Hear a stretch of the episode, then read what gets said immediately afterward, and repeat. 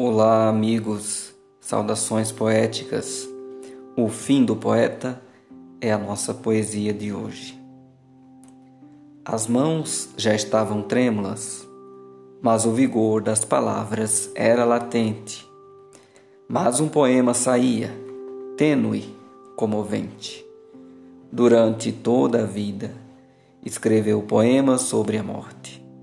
Mas este último parecia um grito de esperança com um clamor majestoso, revigorante, com expressão, com temperança. A emoção foi tamanha que as lágrimas molhavam o teclado. Texto e autor em um abraço, divinamente conectados. Deixou o poema incompleto, de forma que qualquer um poderia dar seguimento. Encaixava-se em qualquer contexto, gênero, estilo, ou momento. O último parágrafo parecia reticências, deixando um engate para todas as histórias de vida do mundo da existência.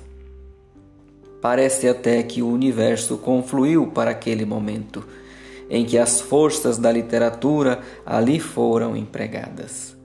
Um emocionante texto a ser lido, declamado, lembrado em qualquer jornada eu não me atrevo a lê-lo agora, pois ele é um texto do futuro. Será eu o seu autor? Espero que sim. Sinto-me seguro. Abraços poéticos.